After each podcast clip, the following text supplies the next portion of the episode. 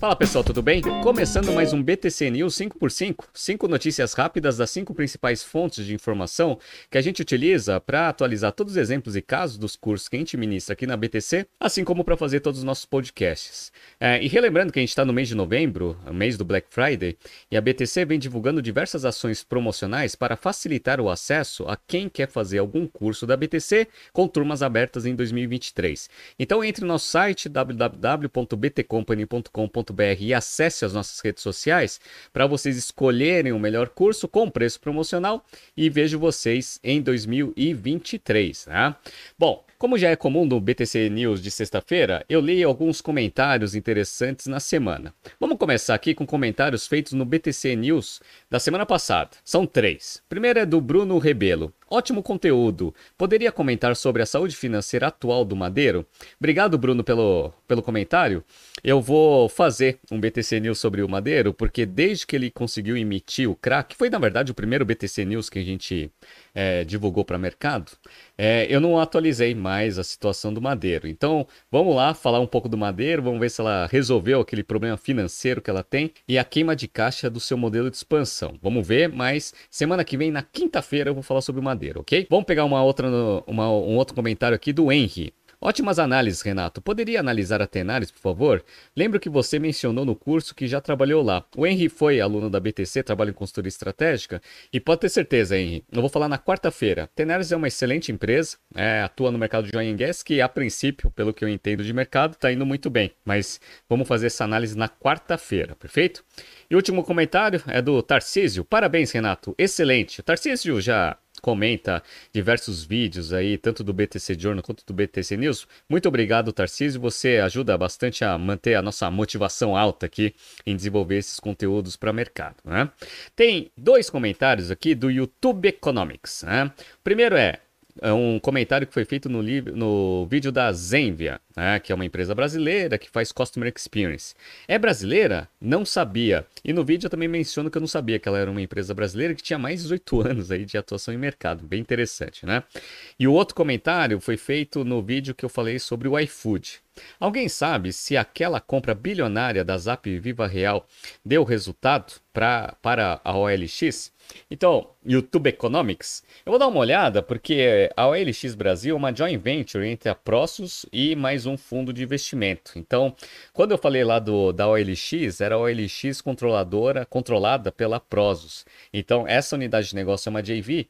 Preciso dar uma entrada ali nos financials da Prosus para ver se ele tem abertura dos resultados, até para saber se essa transação deu resultado ou não. Na minha visão, pelo que eu lembro na época, foi uma transação de quase 3 bilhões de reais, se eu não me engano. Né? Dado que o negócio está dando bastante prejuízo, creio eu que não deve estar tá dando muito resultado. Mas é para tirar é, a limpa essa história, eu vou dar uma analisada. Assim que eu tiver a resposta, eu faço um vídeo aqui, tá bom? Então, muito obrigado aí por todos os comentários da semana. Se você que está assistindo agora esse vídeo quiser fazer algum comentário, a gente, a, a gente agradece, porque ajuda bastante aí na divulgação para o algoritmo do YouTube.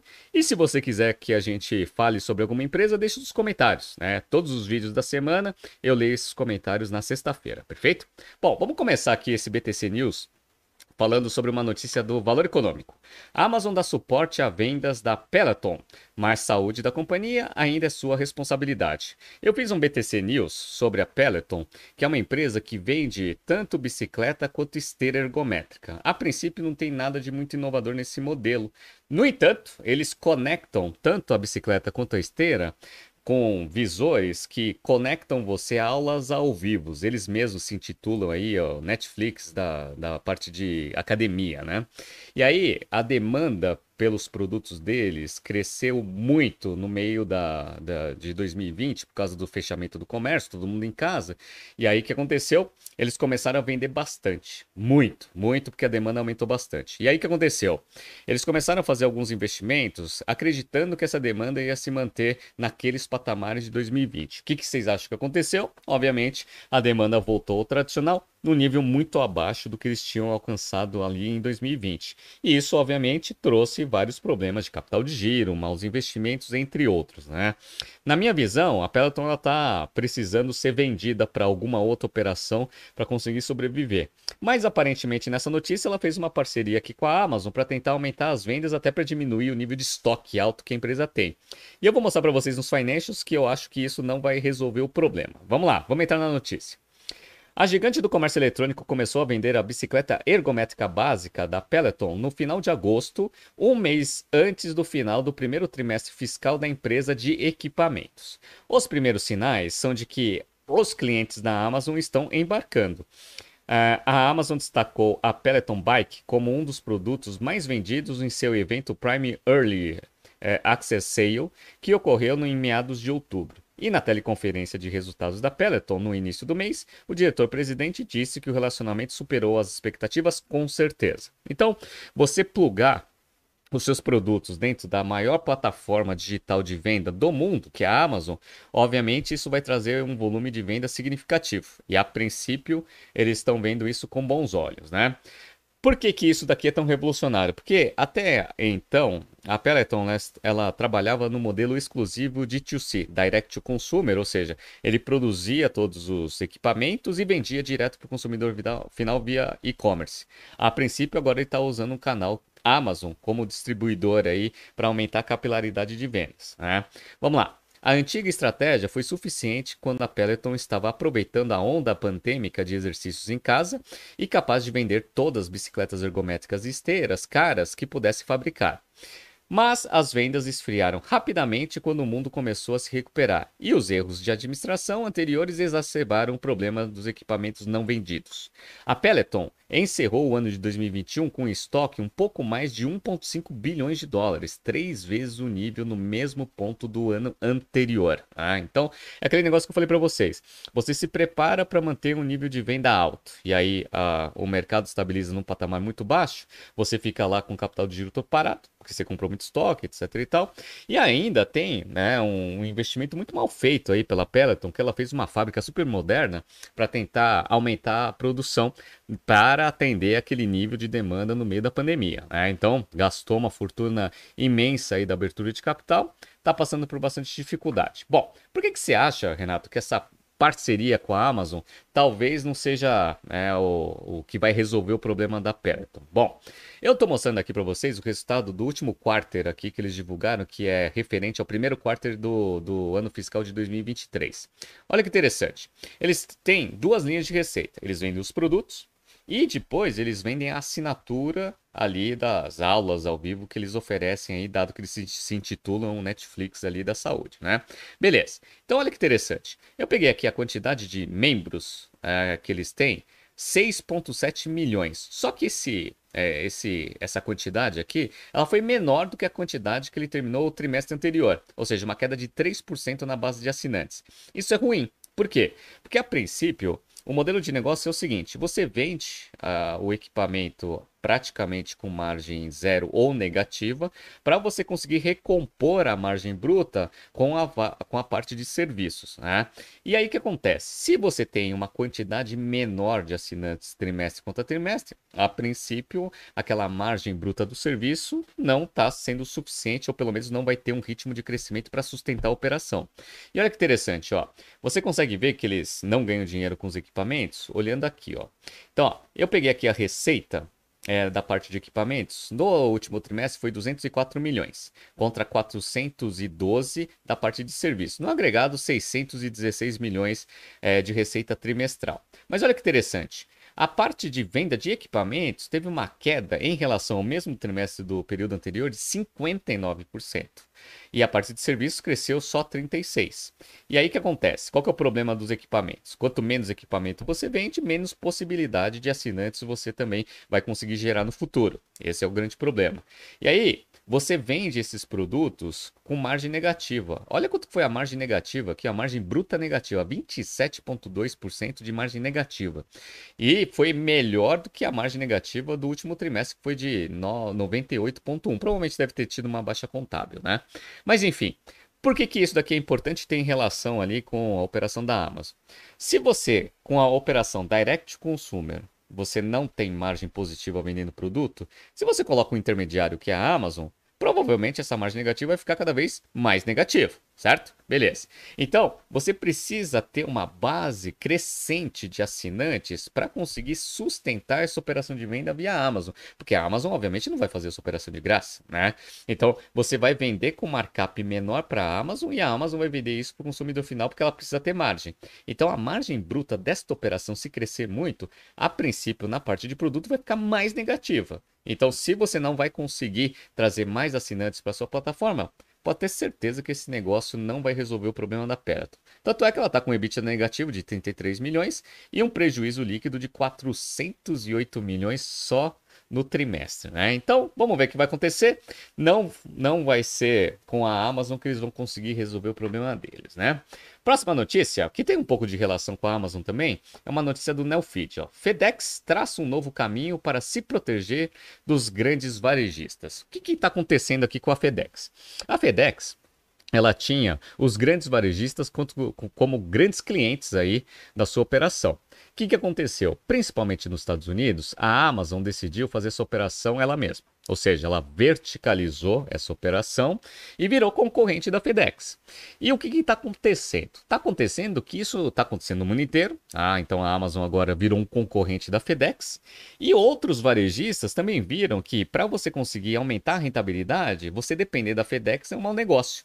Então vários outros varejistas no mundo inteiro estão fazendo esse mesmo processo. Obviamente, isso está diminuindo aí o potencial de crescimento da FedEx. Então vamos pegar aqui um pouco da notícia para vocês entenderem situação Brasil, hein? Então vamos lá. A gigante de entregas expressa, avaliada em 45,8 bilhões de dólares, a americana FedEx se viu em uma encruzilhada em 2018, quando a Amazon, uma das suas maiores operações, acelerou seu projeto de internalização da sua logística. Como resposta, em 2019, a empresa encerrou o contrato com a companhia fundada por Jeff Bezos. Perfeito. Então agora a Amazon é concorrente. Em um dos movimentos recentes dessa corrida, a Amazon fez seu primeiro investimento inorgânico no Brasil, ao comprar em julho, uma fatia de 9,68% da brasileira Total Express, especializada em entregas de mercadoria. Então a Amazon está desenvolvendo também a sua logística interna e também fazendo aquisições para até acelerar o, a construção ali da sua operação logística integrada, né?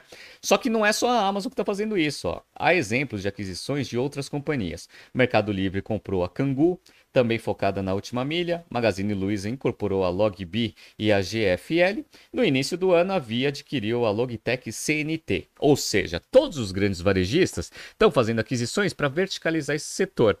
Por que, que isso aconteceu? Olha, eu já dependi da FedEx quando eu trabalhava ali no varejo. FedEx geralmente cobrava um valor muito acima das opções que tinha no mercado, até por causa da marca, da qualidade do serviço e assim por diante. Só que na hora que você começa a cobrar muito pelo serviço e quando você tem uma operação grande que nem esses grandes varejistas, você até incentiva eles a fazer esse processo de verticalização. E aí o que vai acontecer? A FedEx ela precisa resolver esse problema, porque se ela continuar cobrando muito caro pelos seus né, serviços para o mercado como um todo, todo mundo vai ver que vale a pena você verticalizar. E é isso que a FedEx vai começar a tentar mudar na sua estrutura. Só que para você manter a rentabilidade oferecendo serviços mais baratos, obviamente você precisa diminuir as suas despesas e custos operacionais. Olha o que o FedEx está fazendo. Ó. Para evitar que essa história se repita, a FedEx entregou, entregou recentemente um pacote de investimentos aqui no Brasil. Entre outros recursos, ele incluiu duas novas unidades em Campina Grande e Petrolina, equipamentos e sistemas que ampliam a automação em suas filiais e o acréscimo de destinos em sua área de transporte internacional. Ou seja, ele está atacando na parte de aumento de eficiência operacional, automatizando diversos processos, e também na abrangência dos destinos que ele consegue atender. Isso daqui é legal. Por quê? Porque quanto mais escala você tem, menores custos. Se você utilizar automação ainda para acelerar esse processo, você vai conseguir manter uma margem trabalhando com uma precificação mais baixa.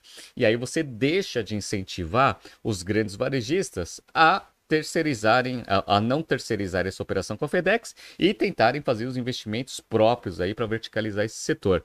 Se a FedEx já estivesse oferecendo né, um serviço com um custo relativamente baixo, provavelmente ninguém ia se incentivar financeiramente, talvez estrategicamente, a tentar verticalizar esse setor. Então é isso que a FedEx está fazendo. Vamos ver o que vai acontecer. Ela perdeu bastante cliente aí no mercado, principalmente esses, esses clientes pequenos aí, que já não, não tinham acesso à operação da FedEx até pelo preço. Só que agora esses grandes varejistas são concorrentes aí da FedEx. Vamos ver como que ela vai reagir se essas iniciativas eventualmente vão dar resultado, né? Então, tome cuidado, né, para ficar cobrando muito caro aí dos seus clientes. Você incentiva eles a buscar alternativas. Isso a gente aprende no nosso curso de pricing, né? Bora! Vamos falar do Elon Musk em duas notícias aqui. A primeira é do Brasil Journal. Tesla sofre com Twitter. Morgan Stanley diz que é compra. O que aconteceu? Bom, a gente está vendo aí nessas últimas semanas hein, Elon Musk fazendo bastante mudança no Twitter. E pelo posicionamento ideológico dele, até a forma dele lidar com negócios, tem muitos jornalistas e influenciadores que não gostam dele e que eventualmente estão tentando boicotar aí o Elon Musk nas suas operações. Isso está respingando ali na Tesla. Vamos pegar um pouco da notícia aqui. A Tesla perdeu 500 bilhões de dólares em market cap nos últimos dois meses. A maior parte desse mergulho ocorreu depois de Elon Musk ter selado a compra do Twitter no fim de outubro. Para o analista do, J do Morgan Stanley, a queda já foi longe demais e não se justifica, tendo em vista a projeção de vendas e lucros da montadora. Ou seja, aparentemente, pelas análises do Morgan Stanley, o mercado puniu além do necessário aí o valor e parece que as ações estão baratas. E é por isso que eles deram a recomendação de compra, né? Bom, quais que foram os fatores que fizeram essa ação cair, segundo o Morgan Stanley? Basicamente, quatro fatores principais. Primeiro, sentimento do consumidor. Então, aquela impressão ruim que alguns jornalistas e um pouco da imprensa têm do, do Elon Musk pode eventualmente ter contaminado também investidores da Tesla. Essa é uma das primeiras razões. Segundo, parcerias comerciais. A gente viu o Twitter perdendo alguns clientes ali também por falta ali de alinhamento com os ideais do Elon Musk. Isso eventualmente pode respingar na Tesla. Relações governamentais, até porque a, o Twitter é uma plataforma que tem muita discussão política, a princípio você também traz aí esse aspecto aí para as ações da Tesla, dado que o Elon Musk é CEO também da Tesla, e por último o apoio do mercado de capitais. Enfim, esses quatro fatores em conjunto fizeram a ação cair mais do que deveria, segundo Morgan Stanley. Beleza. Onde que ele chegou nesse, nessa conclusão que, o, que a ação está barata. Vamos lá? Ó, a ação se aproxima do nível de 150 dólares, que é o bear case do banco. O papel sobe 4% hoje, depois da recomendação de compra, negociado a 176. Jonas, que é o analista do, do Morgan Stanley, tem um preço-alvo de 330 dólares. Então, ele, pelo valuation dele, pelas projeções, a princípio a ação deveria valer 330 dólares, está 176. É esse que é o ponto, né? E por que, que ele acha que é, tem que ser 330? Por causa dos múltiplos. Olha que interessante, ó. O preço, a preço de hoje, a Tesla negocia 14 vezes EV EBITDA de 2025 e 26 vezes lucro daquele ano. Daqui até 2030, o banco estima que a companhia vai crescer a venda de carros a uma taxa média composta de 23% ao ano. E por que, que ele acha que isso é interessante? Por quê? Porque se ele tem o preço-alvo de 330 com essa taxa de crescimento a 23% ao ano, é, ele vai comparar esse valor que ele tem na projeção dele com o que a Tesla está prometendo para o mercado. A Tesla está como meta de crescimento 50% de taxa de crescimento composto até 2030. Obviamente, essa taxa também tá esticada. No entanto, se a Tesla atingir esses 50%, o valor da ação vai ser muito maior do que 330, porque 330 está com uma taxa de 23%. Tá? Então, esses fatores em conjunto fazem com que o Morgan Stanley acredite que a ação está muito desvalorizada e que seria uma boa oportunidade para o pessoal investir. Interessante isso, né? Então, Elon Musk é influenciando não diretamente a Tesla, mas pelo fato dele ter feito a operação com o Twitter, né? Vamos ver o que vai acontecer nas próximas semanas. Próxima notícia aqui da Forbes, que também tem a ver com Elon Musk. Mastodon a alternativa ao Twitter tem problemas de segurança. Bom, como eu falei para vocês, a, a mídia, de uma forma geral, não gosta muito do Elon Musk, e aí eles estão tentando boicotar o Twitter, indo para alguma alternativa de mercado. E parece que essa Mastodon, ela é uma alternativa boa. Então, para quem está vendo no YouTube, eu estou mostrando para vocês aqui a interface desse Mastodon. É meio parecido aqui com o Twitter. Eu não uso muito Twitter e também, obviamente, nunca tinha utilizado o Mastodon. Mas uma coisa que a Mastodon tem é que ela é uma rede descentralizada. Ou seja, a princípio, ela não tem um dono, né? então ela é meio que peer-to-peer -peer ali, difundido na rede. E aí cada servidorzinho tem gente cuidando e aí, né, no composto da rede, você tem essa rede aberta a princípio, né? Então vamos para a notícia. No início dessa semana, pesquisadores de segurança cibernética colocaram Mastodon, o app alternativo ao Twitter, sob o microscópio e descobriram que a plataforma de mídia social descentralizada tinha inúmeras vulnerabilidades e outros problemas de segurança. Hum. Vamos lá. Os pesquisadores já descobriram uma vulnerabilidade de injeção de HTML que pode ser usada para roubar as credenciais dos usuários. Olha que perigo enquanto outra pode permitir que um hacker baixe todos os arquivos de um servidor, incluindo fotos compartilhadas enviadas por mensagens diretas. Ou seja, a rede ela não tem segurança a princípio, né? Abre aspas aqui para o pesquisador. Embora seja um projeto de código aberto há anos, nunca chegou perto da carga do servidor e do escrutínio que teve recentemente. Por quê? Porque um monte de gente saiu ali do, do Twitter e tentou achar né, uma alternativa no Mastodon. Então, o fluxo ali de pessoas se inscrevendo nesse Mastodon foi o maior da história desse negócio acrescentou meio, que sugeriu que ainda muitos bugs críticos foram facilmente descobertos com scanners de vulnerabilidade. Ou seja, dado que ela era uma rede pequena, ela também não tinha tantos recursos e ela tinha lá sua, é, seus protocolos de segurança que eram adequados para o volume de usuários que existia. Dado que a demanda é, ou seja, muitas pessoas estão começando a se cadastrar lá, agora os problemas estão surgindo. Né? Esse é o grande problema né, de você ter um negócio peer-to-peer -peer descentralizado versus você ter uma empresa ali como o Twitter, que tem centralizado todo o comando ali das, dos protocolos de segurança e assim por diante, e tem muito dinheiro, obviamente, por causa da abertura de capital. Né? Então, eu vou dar até uma má notícia aí para os jornalistas e pessoas que não gostam do Elon Musk. Infelizmente, vocês não vão ter alternativa, porque o grande valor de uma rede social é a quantidade de pessoas que tem e o histórico de desenvolvimento de ferramentas, tanto de segurança quanto de interação, que essas plataformas têm a grande vantagem competitiva. Então, vai ser muito difícil você conseguir ter uma alternativa que vai ter a mesma quantidade de pessoas e o mesmo nível de engajamento que o Twitter tem. Tá? Então, muito difícil. E é interessante isso, pessoal, desse negócio de segurança e não segurança, que eu relembro um pouco, e eu conto isso nas aulas de estratégia, que foi o caso do Napster, que fazia peer-to-peer -peer transferência de música, em relação ao iTunes. Né? Então, aqui no Napster, você conseguia baixar música, você conseguia baixar música, tá? sem pagar nada. Só que vinha um monte de arquivo lixo e via muito vírus também. Que é o problema de você ter uma rede descentralizada de transferência de arquivo, que era o caso do Napster. Quando o, YouTube, quando o iTunes ele foi criado pelo Steve Jobs, a princípio ele resolveu esse problema. Por quê? Porque a qualidade, obviamente, era uma qualidade que ele mesmo controlava pela plataforma do iTunes e, né, é, você conseguia rentabilizar esse negócio porque você vendia as faixas por 99 centavos ou 1,99. Ou seja, você consegue ditar as regras, a, a garantir o controle todo centralizado numa operação que a princípio né? Ela é centralizada na operação da Apple, né? No caso aqui, Twitter versus Mastodon. É, eu acho que é um comparativo bem interessante. Lembrando que o Napster quebrou, então porque ele foi processado aí pelas gravadoras. A princípio aqui as pessoas vão começar a entrar no Mastodon, vão começar a ser invadidos aí no seu código, vão perder senha, etc e tal. Também é, acredito que esse negócio não tenha um futuro, ou pelo menos não seja um substituto direto para o Twitter. Pode ter outras aplicações, um mercado mais nichado, mas ele não vai conseguir ser uma alternativa ao Twitter no curto prazo, né? Vamos ver o que vai acontecer.